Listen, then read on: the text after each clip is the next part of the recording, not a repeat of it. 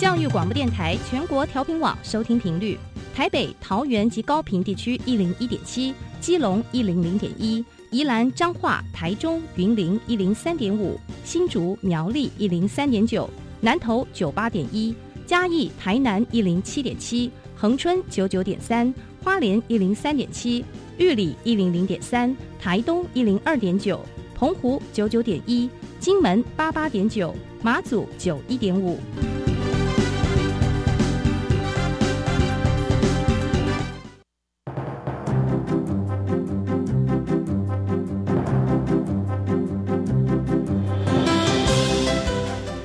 教育要怎么做才能使孩子面对未来的社会呢？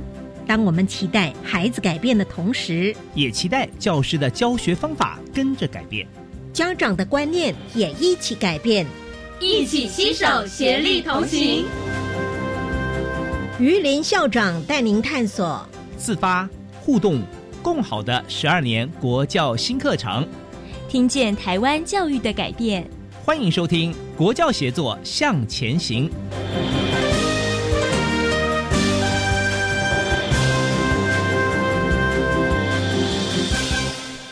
各位听众晚安，现在您所收听的是教育广播电台专为十二年国民基本教育新课程所规划的系列节目。这个节目固定在每星期三晚上六点零五分为您播出。我是节目主持人于林。今天的节目，呃，我们介绍的主题比较特别哈，呃，就是新课纲的英语文跟第二外语的介绍。我们很荣幸邀请到这两个领域的研究小组的委员，啊，待会儿来一一的向您介绍。呃，最近有一个新闻，可能是我们特别是父母、家长跟老师关心的问题啊，就是在一月二五、一月二六这两天，大学的学测结束之后。啊，大家就开始来分析啊，这个题型是怎么样，趋势怎么样？那么，经过我们的非常优秀的高中老师去分析考题哈，大家的共识普遍都感觉到说，素养导向的题型已经变成趋势，特别在题目的呈现，它是跨领域的、生活化的、情境化的和图表式的题型呢，很普遍的出现在每一个科目的试题当中。我想这是哈。呃，大概是所有的高中生，他们的父母啊，或者是老师呢，特别关切的哈。那事实上，我们的新课纲刚好就是刚刚他们所分析的题型所强调的几个特色啊。比如说，我们很重视跨领域，为什么呢？因为孩子在未来的世界里面，他不可能碰到一个题目，他先想，哎，这个题目是呃，我人生的一个。大的问题是数学的问题呢，还是化学的问题啊，或者是公民的问题啊？它一定是一个整合性的一个发挥啊。所以，呃，各位如果说能够掌握我们新课纲的精神呢，其实从某一种程度来讲啊，就是让您的孩子、你的学生已经抓到了我们未来学测呃的一个命题的方向。好的，呃，现在来为您介绍贵宾。首先为您介绍的是，呃。张金讲师，呃，张讲师呢是台北私立大学英语教学系的讲师。事实上，呃，张老师在过去的经历很丰富，他也是我们台北市国小英语辅导团的辅导员。那除了在四大兼课之外呢，他也是我们英语领纲的研修小组的委员。张金老师，您好。主持人好，各位听众大家好。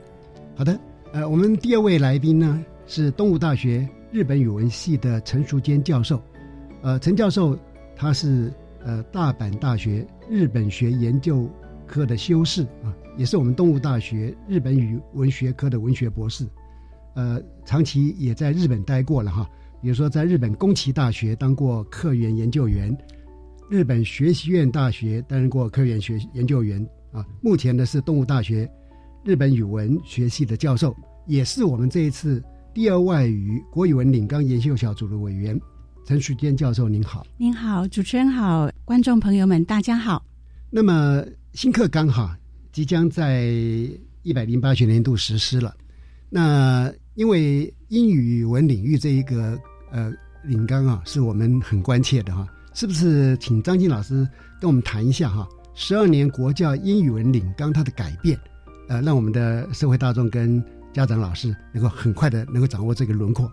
好的，我们简单的说，就是从九变成十二。嗯哼，因为目前正在施行的课纲，国中小是九年一贯课纲，嗯高中是九九课纲。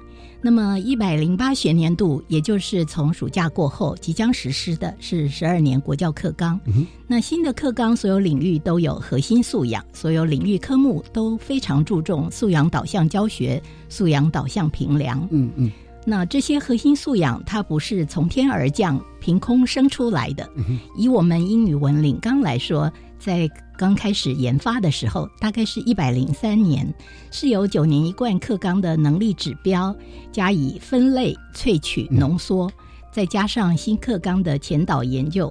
它这样子得来的，那这样的过程呢，对于我们特别是老师们来说，非常能够帮助掌握三面九项的核心素养。嗯为什么说有帮助呢？因为老师在设计教学的时候，可以很快速的上手，嗯能够针对核核心素养跟学习重点的相互对应，这样子能够有确实的了解。举一个例子来说。学习表现编码九开始的这种思考能力、嗯这一类的，就是 A two 的核心素养，就是系统思考与解决问题。嗯哼，那另外呢，学习表现编码七开头的这种学习方法策略，这就是 A one 的素养，身心素质与自我经济，是或者是 A three 的素养，规划执行与创新应变。嗯，那简单的来说，能清楚掌握核心素养，就能够很清楚掌握新课纲的内涵。嗯是，呃，刚刚张老师所谈的哈，一些重要的核心素养，其实不但是孩子在未来世界他必须具有的能力了，呃，听起来也跟刚刚我们的呃这一波的考题上面的一个趋势哈，还蛮吻合的啊。相信这样的话呢，呃，各位听众朋友更容易掌握哈。呃，但是今天我们也请了另外一位贵宾哈，可能这个领域呢，这个题目大家不那么熟悉哈，就是第二外语啊。所谓第二外语啊，它到底包含了哪些的语言？那么跟过去的课纲上面的规定又有什么不同？是不是？我们麻烦东吴大学陈淑娟教授为我们来做一个解说。是的，呃，谢谢主持人。呃，我想大家共同最关心的就是说，到底第二外语指的是什么那那么多的语言，到底哪一个是第二外语？哦，那在这里跟各位报告，呃，我们课纲里头有明白的写着，嗯，在我们国内呢，英语文以外的外国语文，我们都在这里称为它第二外语。是啊，目前长期在高中经营的，当然就是比较老牌的第二外语，大概日文、法文、德文、西班牙语、韩国语之类的，嗯，或者是甚至有学校开了意大利语或者俄语。嗯那另外，新著名语言目前也是非常的夯，像越南语、印尼语、泰语等等哦，各个学校呃有些甚至都呃甚至有开课的高中哦，所以第二外语的大概是包括这个语言。嗯，那呃新旧课纲有什么不同？呃，各位知道我们二外在九九课纲的时候，事实上它的。那个知识事实上是只有两张两页的呃这个配置的呃这个内涵，但是呢，我们在十二年国教的这一次的领纲上面呢，嗯我们是跟英文是同步的。我们那时候在呃这个做呃建构的时候，参加研习的时候呢，我们是跟着英文起步的，是所以呢，在核心素养那也当然是二外是一样的，嗯各个不管是自发互动共好。三个面向，我们二外都有对应到。那最重要的大概就是呃共好的这一块，嗯多元文化理解。多元文化理解是我们的切入点，哦，这个是我们课纲新旧第一个最最大的不一样的地方。嗯那我们配合这个呃学校呃教室的活动，我们可以在活动上呢，让同学们互动啊、或者当他们学习跟外国人做一些呃也这个打招呼之类的，像这种的都是在课堂中他就会接触到。第二个不一样的是，呃，我们跟英文一样，跟英文的架构一样，我们学习重点之下含学习表现跟学习内容。嗯那表现内容呢，跟英文不同的是，因为我们的学习时数比较少，对对，学习时数相当的少，嗯所以呢，我们规划的是四个学年度。那每一个学年，我们称为有一个 level，这个 level 的这个认定呢，我们是呃根据那个叫做欧洲语言共同学习架构，我们简称叫 CEF 或者是 cefr 的这个嗯规格啊，这个哦有有的人称它叫欧规哦，来做呃这个设计的。嗯哼，那在里面，我们完全根据学生的生活为主轴，以学生的实用性呃为出发点来设计这个部分哦。嗯哼，呃，大概最重要的两个不一样的是这样，我们希望小孩子是循序而进，往上往前面走。好的，谢谢。呃，这样的话，两个领纲哈，其实还是有一些共通性啊。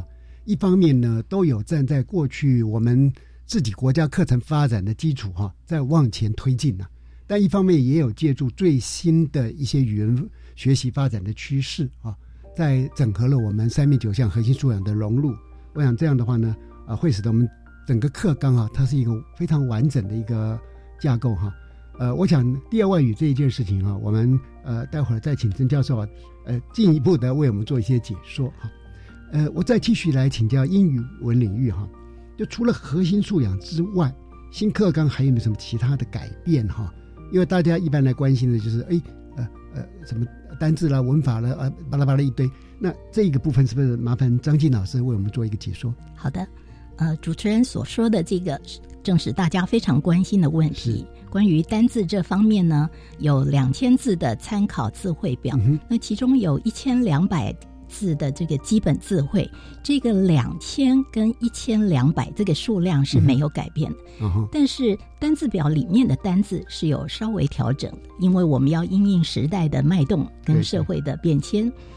呃，它是以九年一贯的这个参考字汇表作为基础，嗯。由分析工具来重新整理，适当加入了资讯用字，比方说 download、upload 这样的字，嗯，还有加入了这种经常使用、具有延伸性的字。什么叫具有延伸性的字呢？就是它很适合跨领域跟其他的领域去做连接的字，比方说 define、嗯。explain、file、item、angle、pop、earthquake 这一类的字。那这个除了单字的改变之外呢，在国中国小还全新增加了逻辑思考、分析跟创造力这一类的学习表现。嗯，那目的是引导学生独立思考、处理还有运用讯息的能力。嗯，比如说归类、排序、做推测。是那在讯息之间去比较相同跟比较不同的地方。第三个改变是，这个我们的课新的课纲非常重视学习策略。嗯以前有一类的能力指标是学习兴趣与方法，那新课纲是把兴趣和方法分开来做整理，哦把这个学习表现呢，呃，独立出来一个类别。那因为学习历程很重要啊，也就是学生呢要在这个过程当中学会学习，那包含自信以及策略。嗯哼所以老师呢要引导策略的应用，还要营造学习当中正向的情谊因素，让学生学习过程不怕犯错，不不懂得敢发问，不怕被嘲笑。是是，所以啊，刚刚这样听起来，我们在整个的学习方法跟呃学习内容的指导上面，跟过去还是开始有一种新的一种演化啊。呃，那我也特别观察到说，这一次的学测的题目哈，那么他也强调学生在阅读的时候，不能说只看单字了，还要看呃这个不能只背单字看细节，他要开始对文章的整体架构哈，还有文章是怎么组织啊等等去做了解啊。所以刚刚您有提到说，他的学习的范畴哈，跟一些核心素养或者是技技巧哈，它涵盖了很多的科目。那在其他的领纲里面哈，因为我们已经访问过很多的领纲，也有很多相通的地方，所以希望呢我们的社会大众跟孩子们知道说，在现在这样的学习哈，啊、其实如果你依循新课纲的学习方法跟指导，你会在整个学习的能力跟你学习的内容上面可以大幅迈进啊。那刚刚从张老师的说明里面，我也发现说，那这样的一个课纲的改变哈，对于孩子来讲，他的学习方法跟策略，就是我们平常常常讲后设后设学习、后设认知，它就变得更加重要了。那变得更加重要，当然我们必须依赖我们的老师。那中小学的老师，他们在引导学生学习的时候，啊、应该要注意哪些原则？好，主持人刚刚刚好问到了这一波的重点，就是我们新课纲是要透过生活情境来涵育学生的核心素养。是那我们期待学生能够长长久久喜爱学习，嗯能够成为终身的学习者。也就是是说，我们希望学生学习的东西能够在生活情境当中去整合活用，能够继续精进。那在学习的历程中，能够累积自己擅长的学习策略，嗯嗯嗯，在过程中学会学习，包含自我悦纳、喜欢自己、对自己有信心。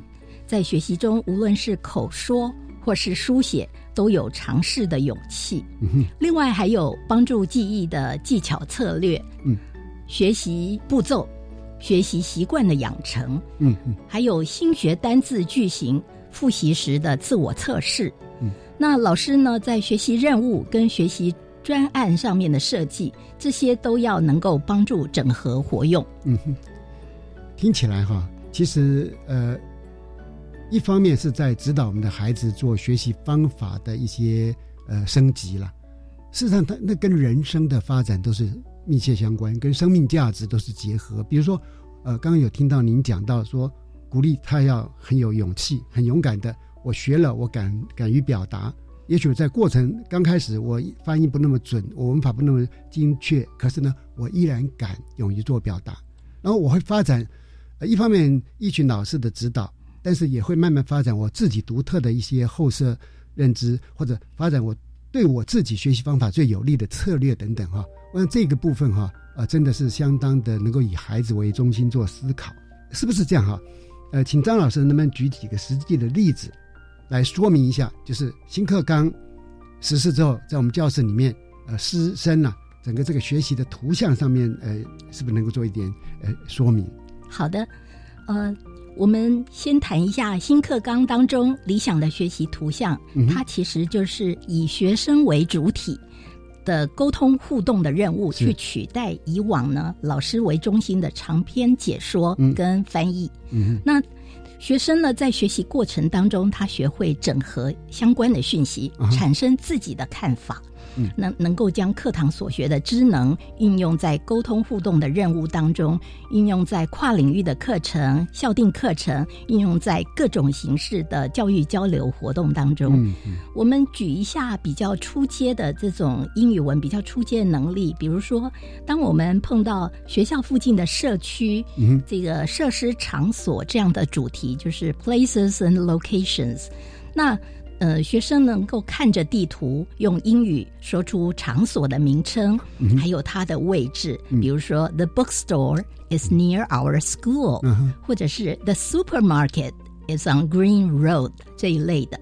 那能够简单的问路，也能够提供简单的指引。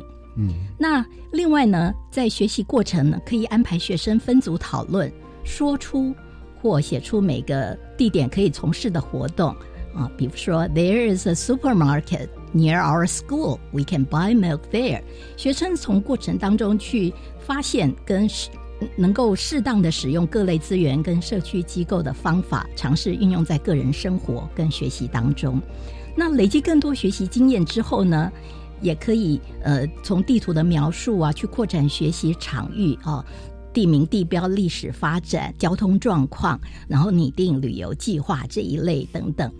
是，我想呃，我们在台湾各地区哈、都有很多的观光客，事实上呢，也很可能在学生的呃生活情境里面呢，会碰到外国友人向他问路哦，啊，比如说刚刚张老师所举的那些例子，如果有经过这样的一个学习指导，他们以后看到外国人要问路的时候，就不会赶快闪啊，会很开心、很勇敢的啊，因为呃那个学习的勇气也有嘛，所以就能够这样子来沟通互动。是不是还有一些其他的呃例子可以来做说明的？哦，这个其他的例子就是，呃，像刚刚主持人所说的，你在旅游场合能够嗯进行对话。那当你去拟定这种旅游计划的时候，你可能要掌控预算呐、你要分配工作，要记录影音资料，嗯最后回到教室里面，你还要上台做简报。嗯那其他的同学呢，要能够聆听啊、提问啊、回馈啊、醒思。然后最后呢，老师还能够让学生做一个旅游札记的写作这一类的，这都是算是比较进阶。方面的呃学习任务的安排。嗯，刚刚那样的一个课程设计也是符合我们新课纲的精神，就是一个跨领域的设计。那当然，有的时候呢是在某一个学科来教，但事实上可能也需要其他的学科来教，是不是？这个部分也请陈教授呃发表一下您的看法。是，呃，我们知道台湾这里各个像国中或高中阶段的学校里头呢，近几年来呃常常会有呃日本人的学校团体进到这儿来，他们来做叫做呃休业旅行，就是我们讲的毕业旅行。他们台湾是全世界的首选的地点。嗯那我们的呃二外当中的日文这一部分呢，正好抓住这个机会，我们的课程设计就让小孩子学会如何去接待这一群日本人，或者跟他做一对一的学伴，建立关系。嗯，那或者是呃交流了之外，带他到校园走走，到学校附近走走。嗯，我想这个是最好的一个。学学习方法的改变，对，就是外语文，对，它需要实际运作，对。那么有这个机会，有在在地国际化的机机会，就不能放弃。是是，所以在地国际化的可能性已经出现了了哈。特别是现在以高中来讲，有很多都跟第二外语的国家，嗯，有签订姐妹校，是是，甚至于呢，有所谓的交换学生或者住宿家庭的提供哈。呃，以我们所理解的，在一般的呃各各全国各地的高中都有这样的一些课程安排。那我想说，呃，很显然的，第二外语哈已经不是一个对我们国民来讲是陌生的。事实上，他们现在有更多的接触，甚至于啊来学这个第二语，或者是用第二外语跟他们的伙伴来进行沟通哦。那因为语文这件事情哈啊是台湾要走向国际化是一定必须。呃，必备的一个工具哈，所以有关不管是英语文领域也好，或者第二外语文领域也好哈，这些的内涵哈，我相信对广大的社会大众来讲，特别是在未来台湾的发展来讲，它是具有关键性的一个地位跟角色啊。好，那么这两个部分的议题呢，我们呃听一段音乐之后哈，接下来再继续请教呃张金老师以及陈淑娟教授，谢谢。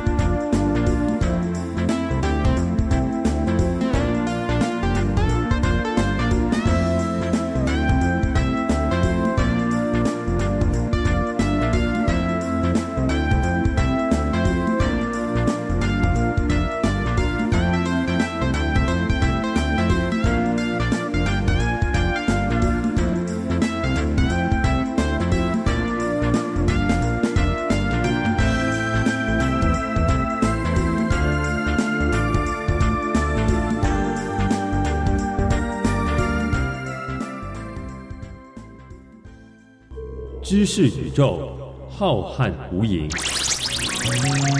想知道童话背后的秘密吗？想。那我们一起进入启动观察力，装满好奇心。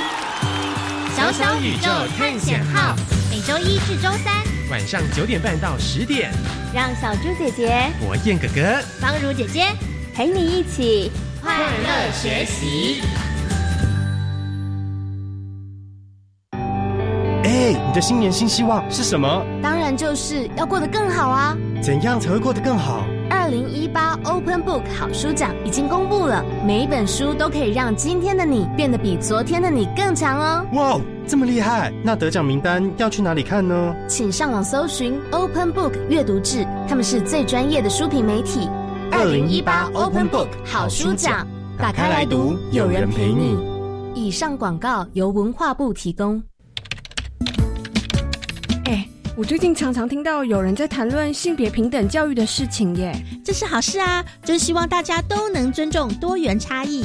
不是啦，我是听说学校的教材好像有些怪怪的，嗯、那个，嗯，吼，千万不要随便相信啦！我告诉你哦，要知道正确的讯息，你一定要上教育部的性别平等教育全球资讯网查询。以上广告由教育部提供。大家好，我们是台湾弦乐团，我们都在教育广播电台。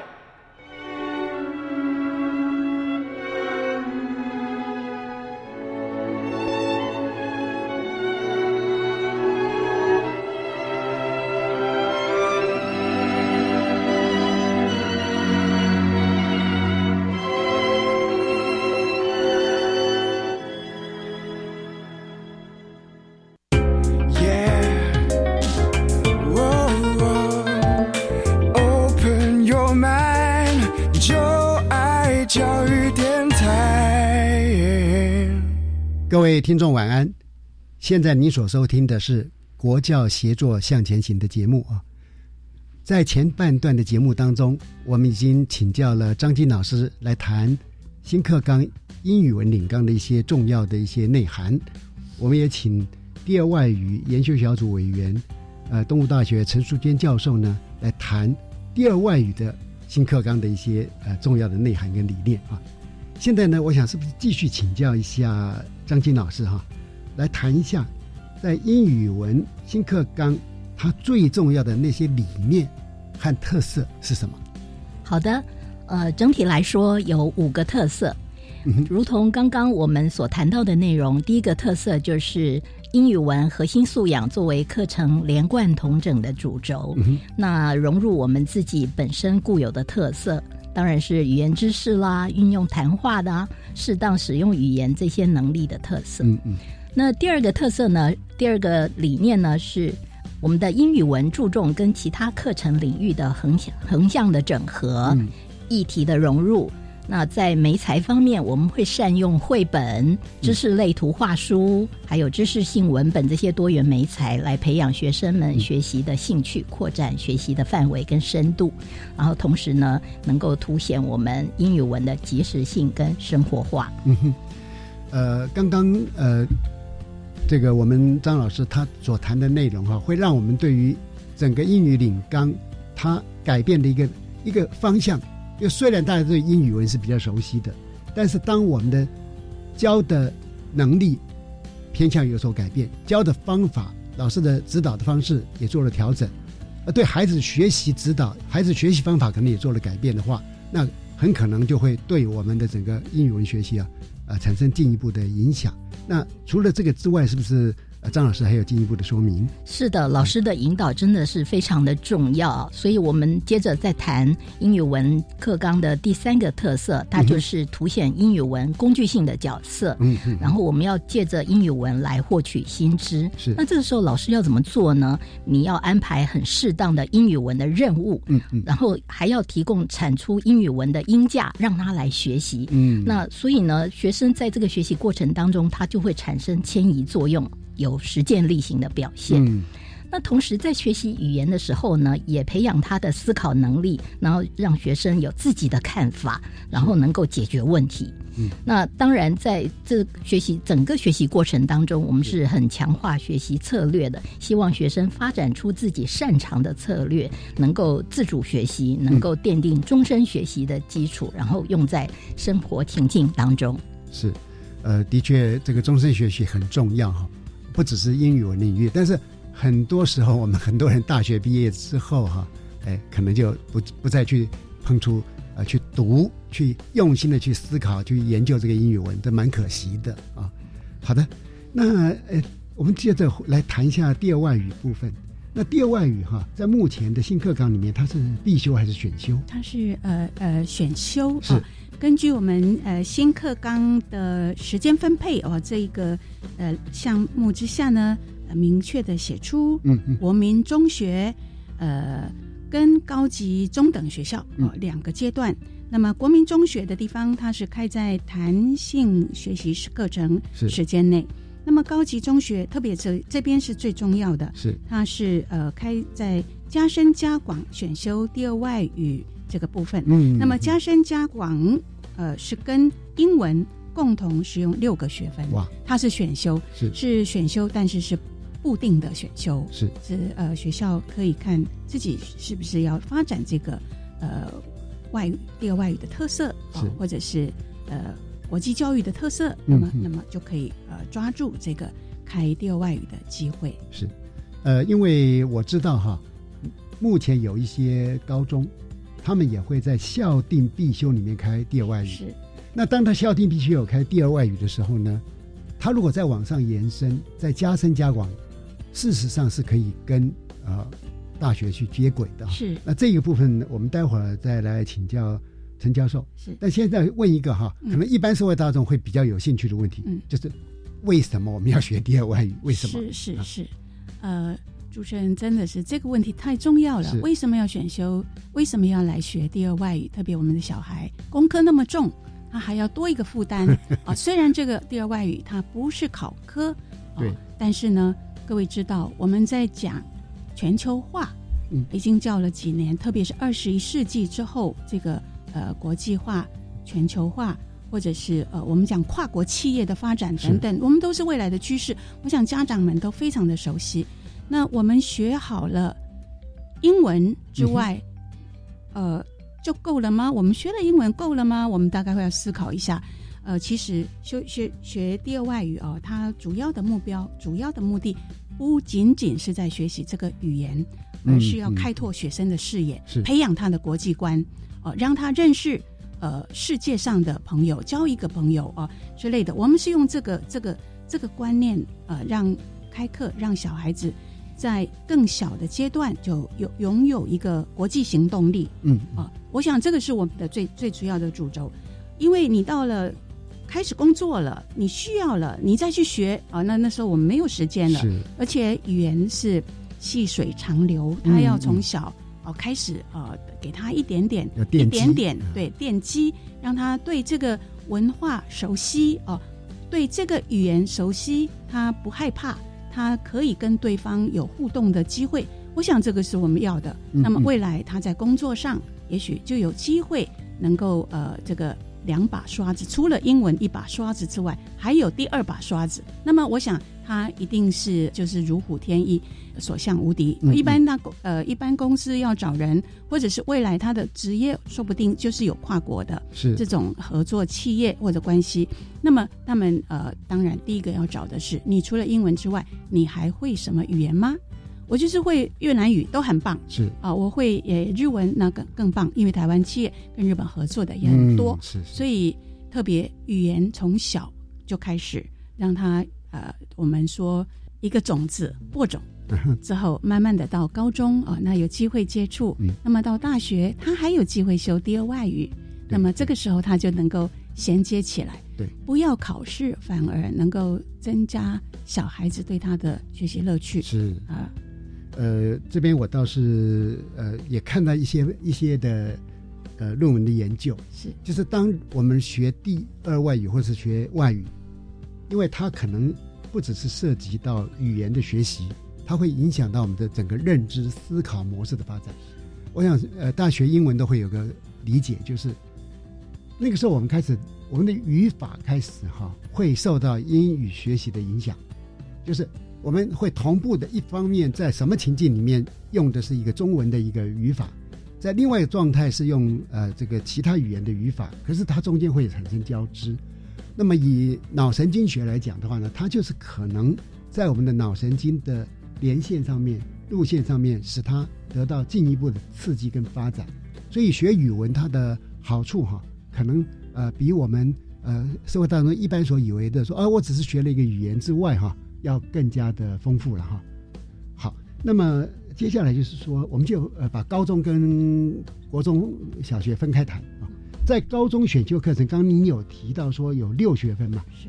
那这六学分，呃，假设以二外的角度来思考，它大概怎么分配啊？等等，呃，不知道，呃，教授能不能给我们做一个建议？是，呃，六个学分其实它可以分在，比如说，呃，高一，比如说四学分，二二哦，高二两学分哦，或者是三学分，高一三学分，高二一学分。那么高三呢，在考完学测之后的那个阶段，比较有空档的时候，集中学习，这也是非常好的。对，特别语言学习哈，有时候集中学习效果更棒。对对对，是。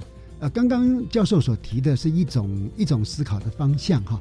呃，我相信就以现场我们的校长、呃教务主任、老师们来讲的话，大家都知道这个要跟贵校的学校愿景要配合。是，但是也不要忘记。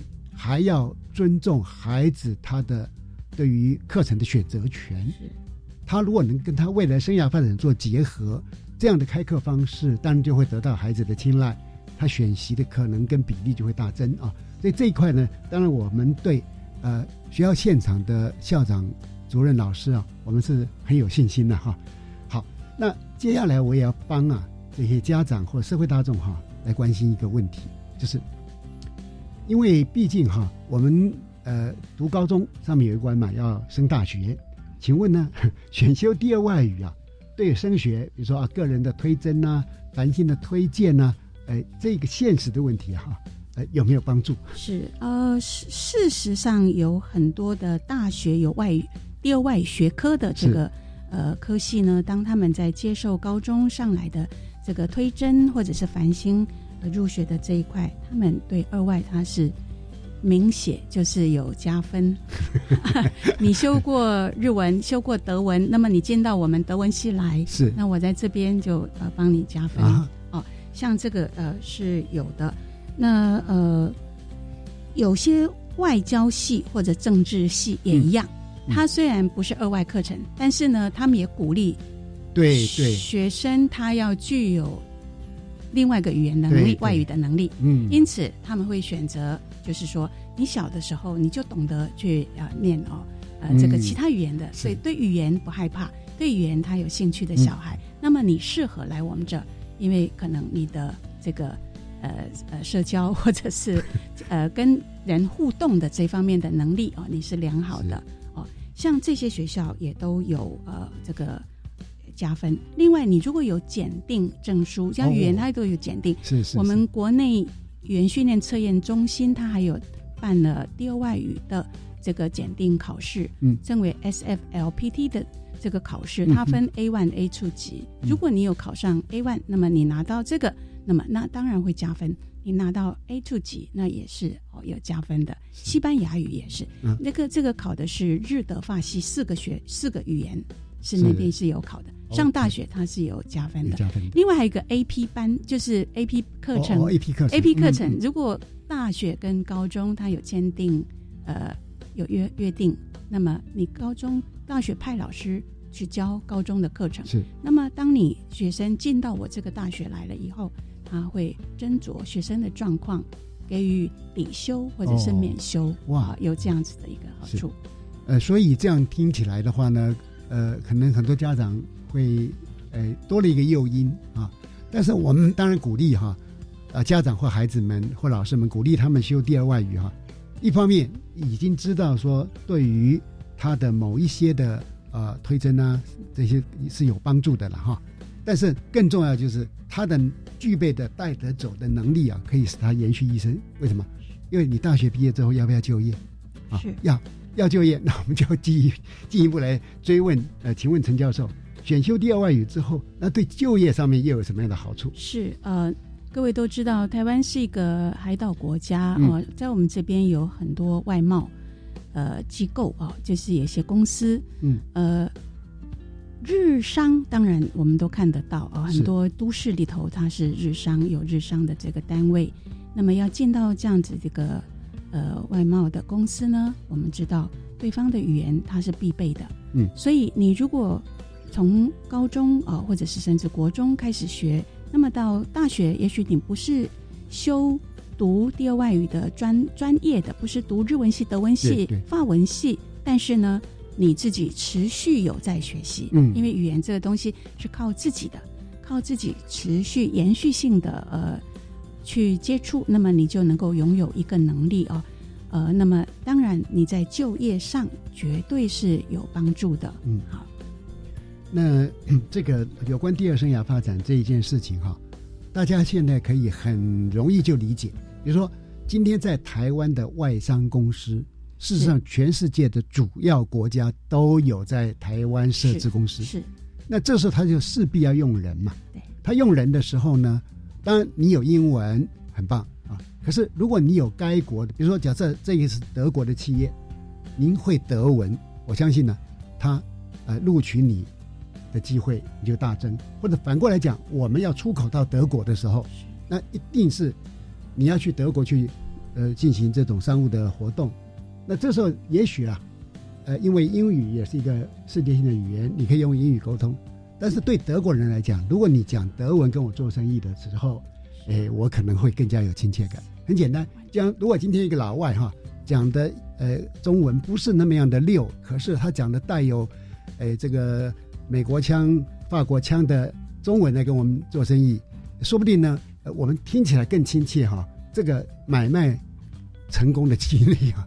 就更大啊，呃，我有一个家长，这家长应该也有六十几了，他跟我讲说，他最近在学西班牙文。哦，呃，当然，这位家长他学西班牙文，呃，他是有开公司，他并不是说要到西班牙做生意，可他纯粹就是对西班牙的文化有兴趣，可是他觉得说要透过其他的语文去了解哈，哎，总是绕了一圈嘛，因为你和翻译的翻译，啊，所以呢。他就讲说，他学西班牙文，他有很多的乐趣，啊，因为这种乐趣我就很难懂，因为他连发音连那完全截然不同，也跟英文有很大的差异啊。可见呢，就是这些语文的学习，其实啊，哎，我们会鼓励孩子啊，呃呃，不要因为刚陈教授讲的很好，就是不考试的嘛，因为大学学测里面不考啊，哎，正因为不考，那如果你有兴趣。啊，你能够全心的投入那个乐趣哈，一定比你考个个九十分一百分呢，可能要更开心啊。所以呃，这个对具体生涯发展的好处，我相信，尤其我们的家长啊，都已经在社会上呃工作这么久，呃，所看所见所闻呐，大家对这一点来讲都会有所理解啊。好的，呃，因为我们刚谈的是比较偏，呃呃，就是我们刚刚也讲到偏高中的部分嘛。那但是呢，我们也很担心。学第二外语会让我在入学考试有一个加分的可能性，也会让我在未来就业的时候呢有更好的职业的发展。可是我现在课程那么重啊，我很累呀。那选修第二 外语会不会增加孩子的课业负担？是啊，是的，主持人。呃，我们第二外语呃，当然就是说不是考科哦，这个也许是我们的一个非常好的优势。你可以透过音乐哦，或者像卡通哦。之类的，甚至是电影哦，或者艺术品，或者是某个商品哦，这些都是非常好呃吸引我们接触二外的一个机会。嗯哦，实际上没有在教室里头学的人有很多，他自己亲自就接触。哦，更何况我们如果在学校里有课程，那你进到这儿来，那你当然更快速的可以了解到对方的文物或者讯息。因为各位。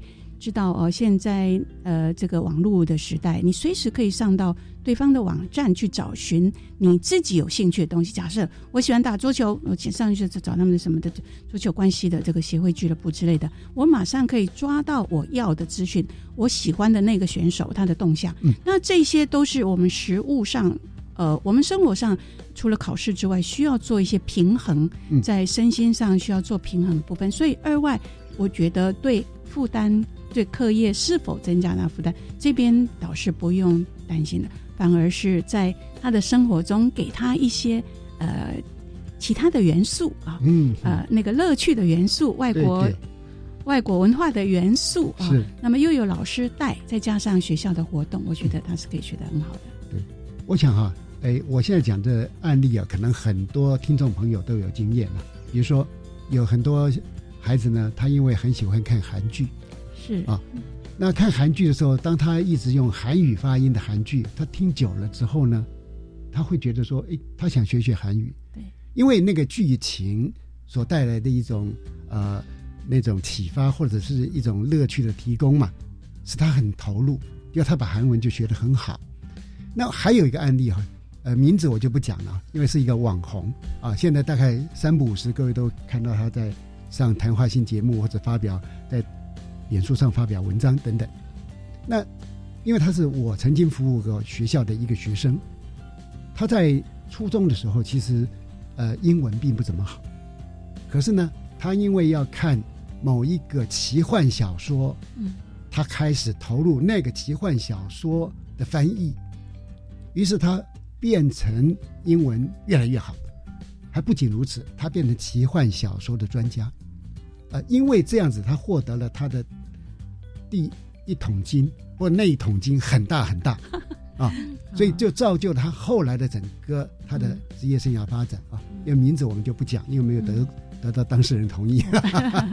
那我们的意念在哪里？意念就是说，呃，今天的家长也好，老师也好，当孩子对某一样东西特别投入、特别有兴趣的时候呢，哎，我们其实不要采取的是禁止啊、阻碍，我们应该是乐观其成，给他掌声。啊，只要他不涉及，只要不是作奸犯科，不是违法的嘛，他这么有兴趣投入一个知识性的东西，那是不是我们应该把他呃呃来鼓励支持？说不定他就从这边走出一条路。就像我刚刚讲，那位网红就是因为从这边，他变成今天一个全国知名性的人物啊。是。好，那么刚谈过高中，我想请教是国中小，我们也能够开第二外语吗？呃，是的，一样是跟国小跟国中一样，可以开在弹性学习时间里边。那呃，事实上，因为近几年的呃，特别我我我熟悉的是日文这一块，日本的小学他们也呃跟我们台湾的小学合作的机会很高。那么中学那更是，他们中学到台湾来呃毕业旅行啦，或者做国际教育旅行的，每一年增加很多。有一个数据哦。是呃，两千零四年到两千十六年的这个十二年之间呢，日本来访的进到学校里来访的人数是成长二十五倍。是，那我们要善用这个机会，是善用这机会，更何况我们有国家的这个教育部的呃加持，我们有叫做呃中小学国际教育的这个白皮书啊，他们主张也是鼓励。呃，我们学生要有这个国际教育旅行之类的，所以互访的这个机会是在眼前就有的。因此，呃，我举一个例子来说哦，像南雅国中在台北市立的南雅国中啊，那个校长啊跟我有合作，我们在三年前就在南雅国中开设了这个叫课后语言班，有。五个语言，日德法西韩哦，五个语言，法西韩对的语言，一周上四小时的课，它分一五或者二四啊。那么呃，当然学校也设计很多，包因为各位知道，天母地区是一个国际化的形象色彩非常浓厚的地区，是它有日侨学校、欧洲学校、美国学校在这个地方，对都有哦。所以学校去年办了一个叫国际嘉年华会。啊，做一个第二外语的成果展现，那么也广邀社区的民众到里面进来，呃，我觉得办得非常好。你进到里面，可以有各国不一样的一些风格的，像饮食也好，学生他们做的这个摊位饮食之类呀，有家长来帮忙啊。像这种，他课程跟他的在地的地方结合，国小他们有的是呃，透过像 i 恩的这个合作合作起的合作，互相比如说送送 Teddy Bear。贝尔之类的啊，或者是说共同做壁画，他们做壁画，呃，我画一半，你画一半之类的，这种合作，我觉得都是非常好，不局限在语言的层次，是。你就人跟人接触，对，人跟人接触，或者是透过呃，现在有影音影像，我们都可以做视讯，呃，做远距远距的接触，呃，之后呢，事实上你就是在地国际化了，你已经在进展国际化了，国中渐早渐行，到了高中之后。那么他当然会更熟悉哦，可以在语言的层次更往上一层楼。好的，呃，这样的话，我们对第二外语也有一个呃初步的，但是呃轮廓很鲜明的一个了解。呃，因为两位都参与新课纲的推动，同时又都是我们领纲的研究小组委员呢，是不是也请两位就您参加新课纲的推动啊？呃，做一个感想呢，或者一个总结。我先请英语文领纲的研修小组委员张金老师。好的，呃，我们这个在教育现场非常多年了，看到学生们这个披星戴月、夜以继日，非常努力的学习。看到老师也是兢兢业业努力的设计教学，那我们期待参与这个新课纲的研修，让新课纲呃带给大家的就是一种状况，就是使学生和老师，还有我们家长跟社会大众都能够成为更好的自己，这样子。太好了，呃，非常谢谢张金老师。呃，接着我们也请第二外国语文领纲的研究小组委员陈淑娟教授呃来为我们做一个分享总结。好呃，谢谢。我想，小孩子们目前呢，他也许不知道呃要学外语的重要性，对，他不知道。但是呢，家长们或者老师们，我们要帮小孩子们要放眼未来，特别是英文非常的重要。嗯，你一出跨出台湾就是用英文。嗯，那么接下来你如果还会一个第二外语，那你就更棒了。那么现在的教学，十二年国教课纲之后。真的是学习方法不一样了，嗯嗯带引的方法不一样了。是我们的着重点啊，就是让小孩子跟这个语言能够切身的去呃去去操作嗯，或者去呃展现啊。所以呃，我想我们应该共同的大人们啊，为小孩子呃来好好的把这一块我们学习的环境把它建构好，让我们的小孩子未来能够走出台湾，能够到呃这个培养他的国际行动力。到全世界各个地方都有可能发展他的未来。对，呃，当我们要从台湾看世界的时候，当然，呃，英语文呢是我们一个很重要的一个一个镜头。但是呢，也许不是每个孩子他都那么爱英文，或者都那么适合学习英文。这时候呢，第二外国语文的开设了这么多的种类的这种语文呢，又让他多了一个选择的窗口了。那甚至于，也许他借着这个窗口去看世界，那一样的也达到这个国际化或者宏观的那样的角度啊。呃，今天非常感谢我们两位贵宾能够出席哈，让我们一方面对新课纲的英语领纲它的一些改变啊，呃做了了解；一方面呢，对第二外语的领纲它所提供给我们的一个呃国际化的新视野哈，那也帮助我们。呃，能够透过这样的一个介绍呢，做进一步的理解啊。感谢两位呃出席我们的节目啊。呃，各位听众，今天在教育电台所收听到的内容，您呢也可以在国教课纲向前行电子报里边看到。我们欢迎您啊，立刻上网输入几个关键字，就是国教课纲向前行电子报，这样您就可以随时掌握新课纲的讯息。欢迎各位。踊跃订阅哈，因为新课纲目前在全国的老师跟很多参与者的努力之下哈，是不断的有新的讯息会发布。那如果呃家长、老师或社会大众，您掌握了这个我们的电子报，就可以呢同步的跟着我们的台湾课程改革与发展前进啊。那国教协作向前行这个节目是在每星期三晚上。六点零五分播出，下星期三呃，会由本节目的另一位主持人谢若兰老师为您服务。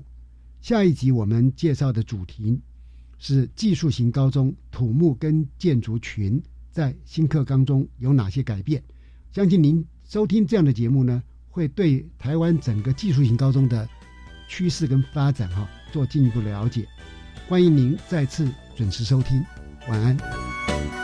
自发学习，师生互动，创造共好校园。